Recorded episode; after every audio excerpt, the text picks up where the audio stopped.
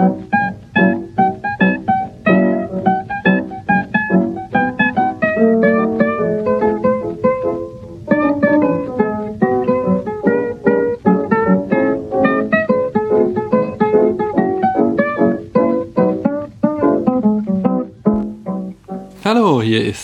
Daniel mit äh, meiner dritten Ausgabe jetzt zum Follow Prairie 2016. Und heute habe ich einen äh, Lieblingsfilm meines Followers Mojo Monkey gesehen mit dem Titel Incendis oder Incendis. Mein Französisch ist da leider nicht gut genug und ich habe wieder nicht Paula dabei, die mich korrigieren könnte. Deswegen müsst ihr auch im Folgenden so manche Aussprache von mir entschuldigen.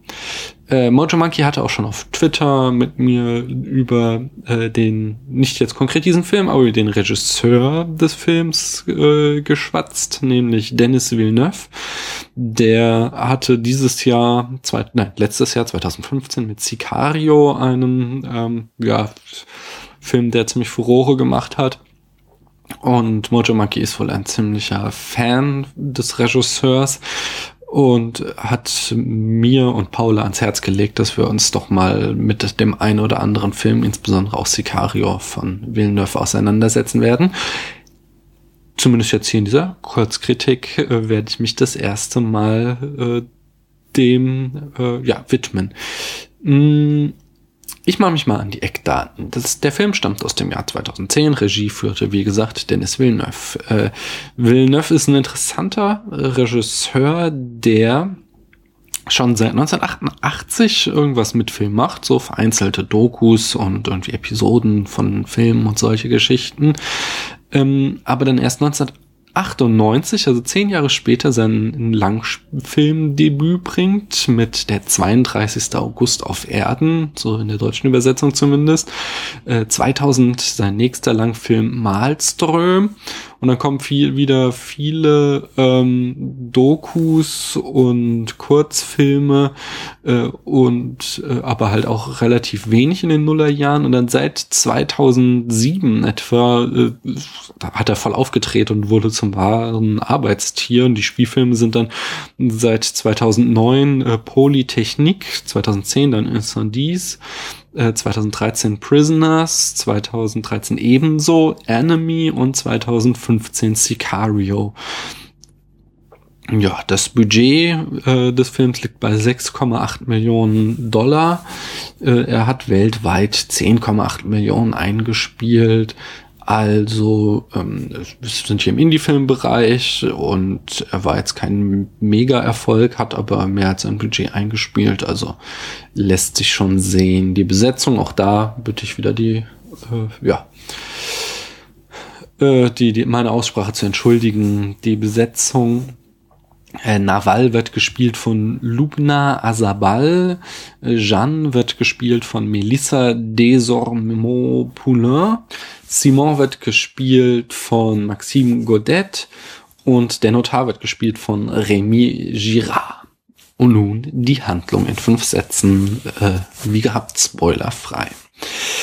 Äh, bei der Testamentseröffnung ihrer verstorbenen Mutter, das ist Naval, erfahren die zweieigen Zwillinge Jeanne und Simon äh, den letzten Willen der Mutter und der sieht so aus, dass sie sich auf die Suche nach ihrem Vater und ihrem Halbbruder machen, die sie beide wohl nie kennengelernt haben und sie sollen beide einen Brief überreichen, äh, einen versiegelten Brief. Sie selbst kriegen, wenn sie das gemacht haben, auch noch mal einen Brief und erst danach dürfen sie ihre Mutter richtig beerdigen. Ähm, ja, Maxim hat da überhaupt kein Verständnis für und regt sich tierisch auf und will das auch gar nicht machen, aber Jan schon. Sie reist dann in den Nahen Osten und macht sich auf die Suche nach ihren Verwandten und wir sehen sie bei ihrer Suche und sehen parallel dazu dann äh, die Geschichte von Naval als junger Frau in der Vergangenheit. Und zwar erfahren wir, dass äh, Naval ihr Sohn abgenommen wurde, als er noch ein Baby war weil sie ähm, Christin war und den Jungen mit einem muslimischen Mann gezeugt hatte und das als Schande in ihrem Dorf angesehen wurde und deswegen bekam sie den Mann, äh, den Jungen abgenommen. Und äh, sie, sie, wie gesagt, sie sucht, reist da durch den Nahen Osten und sucht nach dem Baby oder dem, dann spät ist er ja schon älter Und auf der Suche nach ihrem Sohn landet sie irgendwann im Gefängnis. Und das Ende des Films ist verdammt krass. Mehr sage ich jetzt gar nicht. Ähm, der Film heißt in der Deutsch, äh, auf Deutsch Die Frau, die singt. Das kommt daher, dass sie, ähm, äh, während sie im Gefängnis ist, immer so genannt wird, die Frau, die singt, weil sie anscheinend die ganze Zeit in ihrer Zelle saß und gesungen hat. Allerdings äh, ist das eher schlechte Übersetzung, denn Incendis oder Incendis äh, lässt sich eher mit Brände oder Flächenbrand übersetzen.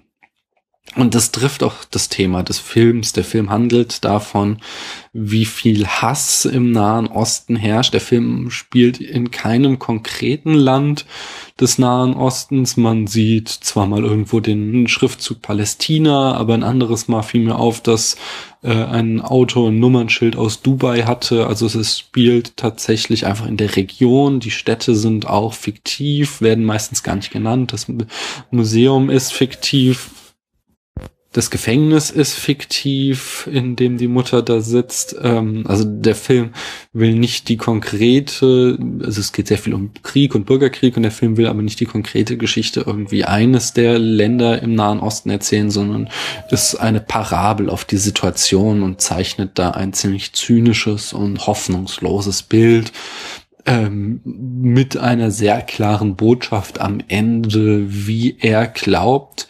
was der einzige Weg ist, um die verfahrene Situation, die wir insgesamt im Nahen Osten erleben, wie sich die überwinden lässt, dass es da nur eine einzige Möglichkeit gibt und ähm, die also die Konklusion, die teile ich auch durchaus, was er sagt, äh, was gemacht werden muss, damit es zu Frieden kommt im Nahen Osten. Das kann ich, wie gesagt, alles gar nicht verraten, weil das wären Spoiler und der Film lebt einfach davon, dass nicht gespoilert wird. Das müsst ihr euch einfach anschauen, wenn ihr das wollt, denn der Film ist hart, der Film ist sehr kalt und zynisch. Ich finde ihn gut aber man sieht halt immer wieder, wie Menschen mit Kopfschüssen getötet werden, auch Kinder äh, wirkt der, die Kamera hält voll drauf. Sie wird ähm, im Gefängnis plötzlich sehr dezent wiederum, was mich äh, überrascht hat, ähm, besonders weil dann halt da die Mutter auch äh, wohl mehrfach vergewaltigt wird, Nawal, ähm, und wir das äh, kaum zu sehen bekommen. Äh, da nimmt er sich sehr zurück, das finde ich sehr gut. Ich äh, ja, hatten wir auch schon öfter das Problem mit Vergewaltigungsszenen in Filmen, dass sie in der Regel schlecht sind äh, und nicht wirklich was zur Handlung beibringen, außer irgendwie eine sehr flache Rachemotivation oder etwas in der Art. Ähm, ich verlinke da auch ein weiteres Mal den Artikel vom Filmcrit Hulk, dem einfach nichts hinzuzufügen ist, der das einfach krass analysiert hat, welche Funktion Vergewaltigung in Filmen in der Regel hat und sie deswegen äh, in der Regel ja einfach auch weglassen kann. Aber wie gesagt, das macht dieser Film sehr dezent als eines der wenigen Sachen, die äh, am meisten Bilder sind doch eher hart. Er ist sehr schön fotografiert, im Gegensatz dazu wieder sehr langsame Erzählweise, sehr lange Einstellungen, sehr ähm, gut komponierte Bilder. Ich denke da an ein Bild, wo ähm, Nawal nur mit letzter Mühe und Not einem äh, Bus äh, entwichen ist, an dessen Insassen dann ein Massaker ähm, verübt wurde und wir sehen sie halt, das ist auch so ein bisschen stilisiert, das äh, Poster des Films, äh, das, das Filmplakat. Wir sehen sie halt weinend vor diesem brennenden Bus sitzen und das ist halt ein sehr schreckliches, aber zugleich unglaublich schön komponiertes Bild und von diesen Gegensätzen, diese auch wunderschönen Landschaftsaufnahmen und aber dieser unglaublichen Brutalität. Ähm, also ich habe das Genre noch gar nicht gesagt. Das ist ja ein Drama und Thriller ist irgendwo dazwischen. Also aus diesem Kontrast lebt der Film und ich kann ähm, durchaus nachvollziehen, warum Achso, nee, erst noch mal zwei kleine Kritikpunkte. Einerseits macht äh, Naval einen Charakterwandel durch, der mir zu plötzlich kam. Sie ist zuerst äh, sehr für den Frieden ähm, und äh, wird dann eben, das ist dann schon, also äh, die Motivation ist verständlich. Das ist durchaus dieser erwähnte Vorfall mit dem Bus, äh, dem sie da gerade entkommen ist. Mm, dadurch macht sie dann halt diesen Charakterwandel durch, dass sie sich selbst radikalisiert aber es kam mir zu plötzlich, dadurch, dass der Film wirklich halt, wie ich schon sagte, echt langsam erzählt ist, springt er da auf einmal so mitten rein ins Geschehen.